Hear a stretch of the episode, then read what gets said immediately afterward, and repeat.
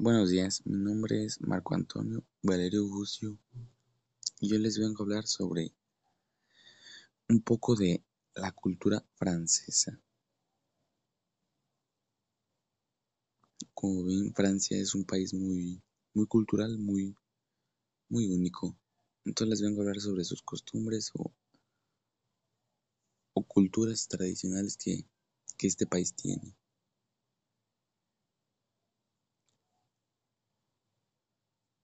La cultura de Francia está íntimamente relacionada con el desarrollo cultural del mundo occidental, en particular en las áreas de las artes y de las letras.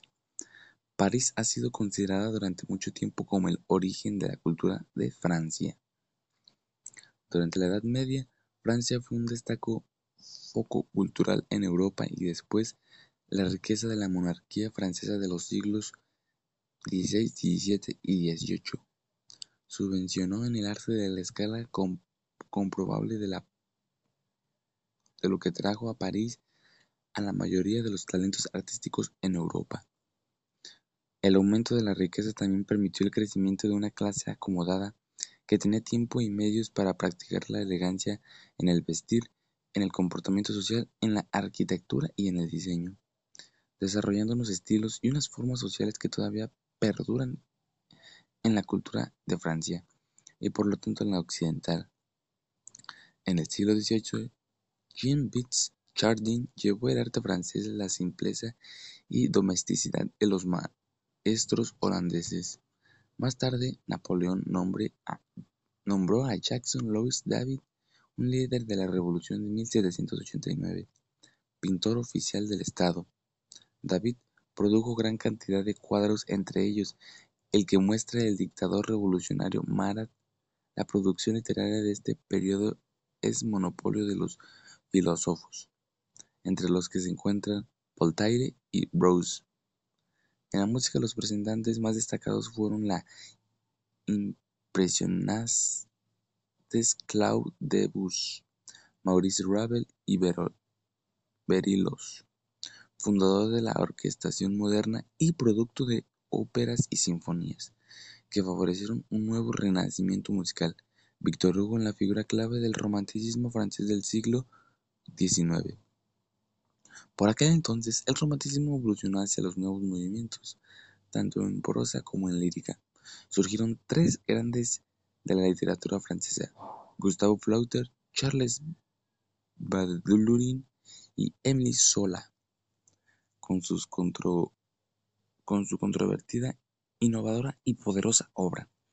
En la cultura francesa también destacó el poeta Arthur Rimbaud, que rondaba los 37 años. Escribió dos obras perturbables en el tiempo, Iluminaciones y Una temporada en el infierno. El escultor Auguste Rodin, considerado por algunos críticos como uno de los más exquisitos retratistas de la historia del arte y por supuesto de la cultura francesa,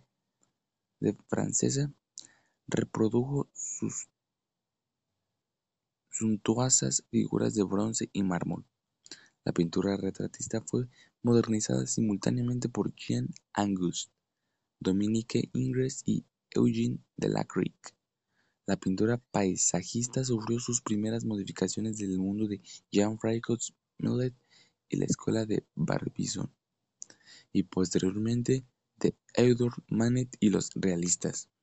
El trabajo tardío de Manet está influido por la escuela impresionista de Claude Monet, entre cuyos estudiantes figuraban Camille Pissarro y Edgar Degas.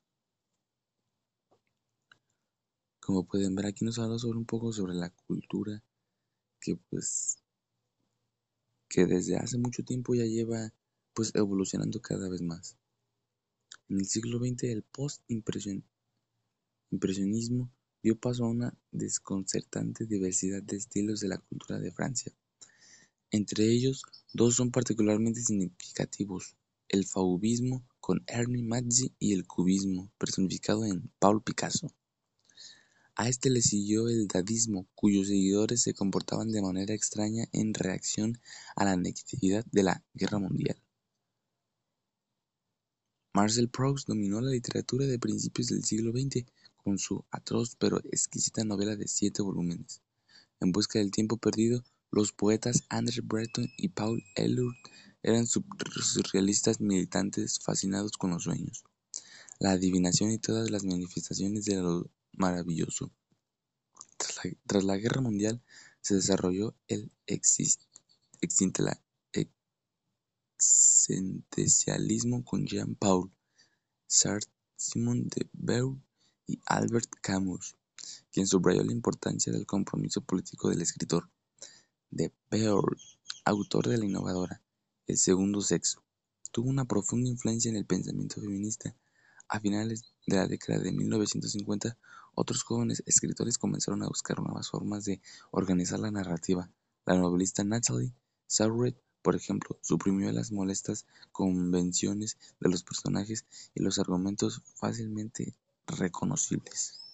Marguerite Duras, que saltó a la fama en 1984 con su novela erótica El amante, empleó una abstracción similar a la de Sauret, anteponiendo el estado del ánimo a la descripción del personaje. En otro orden de cosas, las viñetas de Asterix son también admiradas. Cuando los franceses consiguen apartar sus ojos de las bellas artes, se obsesiona con el fútbol, el rugby, el baloncesto y el ciclismo, especialmente con el Tour de France, el que dedican toda su atención. También son populares los juegos tradicionales como la petanca.